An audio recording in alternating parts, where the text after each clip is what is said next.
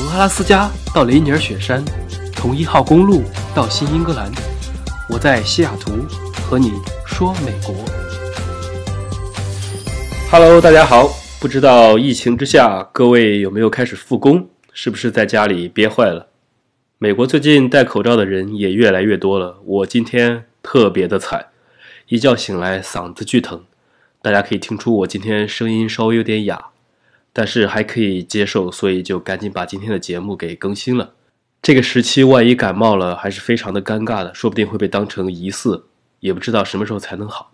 之前几期节目我做的是留学系列，我们聊了关于留学、关于申请以及在美国考驾照、买车等等，相当于是留学方面的一些小攻略。有听众也给我私信问了一些非常具体的问题，基本上我看到后都会一一回复。希望大家能够继续的支持和订阅。从这期开始，我们开始讲自驾系列，分享我在这边旅行自驾的一些经历，讲一讲关于城市、关于森林大海、关于人山人海等等。反正就是想到哪里说到哪，穿插着什么都有，感觉很快会变成一个混乱的旅游节目。这期我们从加州一号公路开始。啊，感觉我今天声音好怪啊，听着像是一个。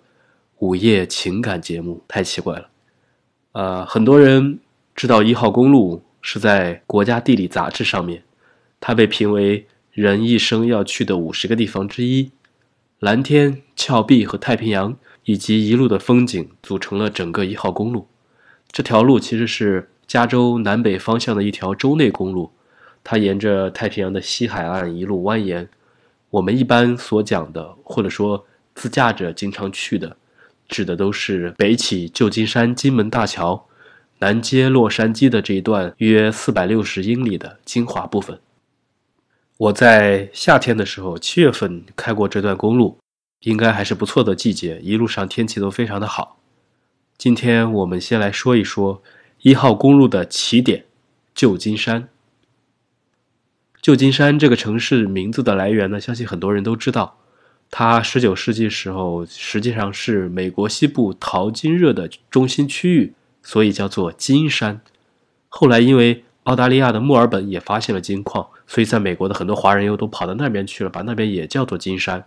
为了区别澳大利亚的新金山，美国的这个，所以就叫旧金山了。当然，很多这边的中国人还是习惯把它叫做三藩 （San Francisco） 的音译。我去旧金山都快去吐了，去了很多次。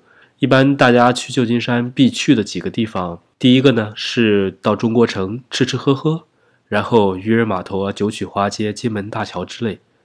当然，我除了第一次是去玩了这些地方之外，其他时候基本上就是到处吃饭以及约朋友了。渔人码头呢，我觉着其实全世界的渔人码头都差不多。你想安静呢，就找一个长椅坐着看看海鸥，回味一下历史，享受一下孤独的感觉。想热闹呢，就逛一逛渔人码头的市场、海鲜餐厅，以及可以看到很多街头艺人的表演。旧金山的渔人码头有两个比较有特色的东西，一个是在三十九号码头，也是最热闹的一个区域，大家可以看到成群的海狮在那里啊搭建了很多的浮板，我们经常可以看到他们在上面打闹啊、凹造型啊等等。对了，这里科普一下，很多人分不清楚海豹、海狮和海象。简单来说，海豹没有耳朵，然后后脚不能往前弯，所以它没法走路，只能这种蠕动着前进。而海狮呢，它是有个明显的小耳朵，大概有大拇指那么大吧。然后它的前后鳍可以在路上行走，并且它的智商要高一点，记忆力比较好，可以训练。所以大家经常看到的表演啊，比如说有顶球啊这一类的，基本上都是海狮。最后一个就是海象，这个就很明显了，个头比较大，另外有一个像。大象一样的这种这种牙齿，所以很好认。除了海狮，渔人码头另外一个特色就是可以远眺到著名的恶魔岛，它是很多电影和小说的原型。恶魔岛本来是个军事基地，后来由于这个岛四面环海的这种优势，就被改造成了监狱。大家想一想，确实很难跑掉啊！即使跑出去，还要在海里游，搞不好还要喂鲨鱼什么的。所以官方公布的数据是从建成到现在。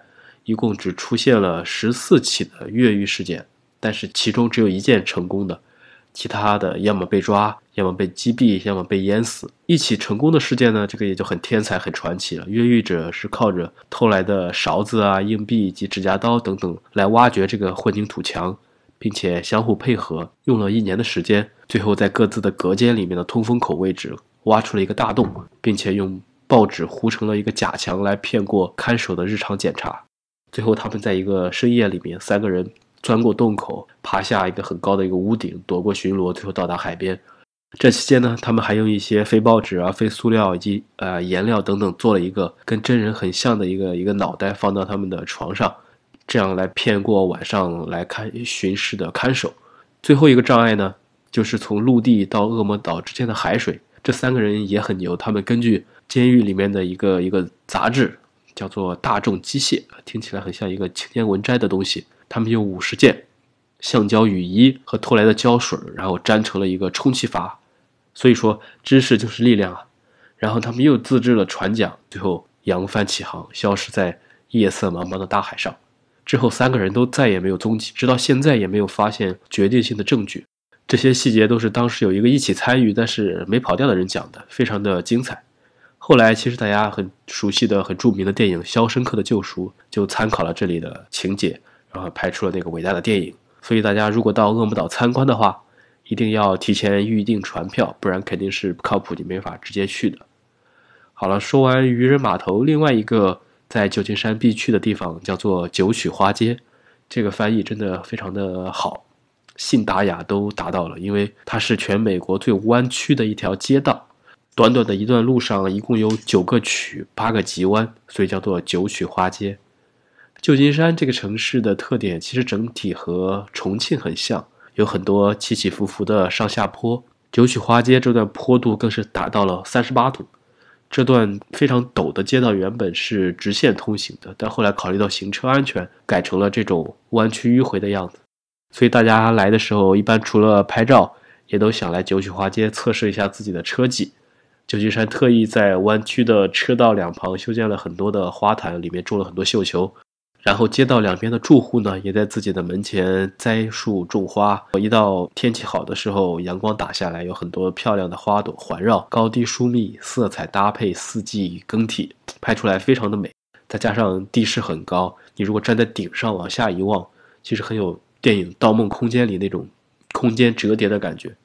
对了，大家在旧金山的时候，在斜坡上停车记得要打方向盘，这是一个比较特殊的规定，因为旧金山的坡实在是太多了。相当于你停在上坡时往左边打，停在下坡的时候往右边打，这样就是能够保证万一汽车在下溜的时候，前轮会被这个路基，这个也就是马路牙子给挡住。这是很多丘陵地形的城市都有这个要求，其实挺坑的，这样就让人不是很好开，开起来停车的时候干什么就或者以及起步的时候就特别的痛苦。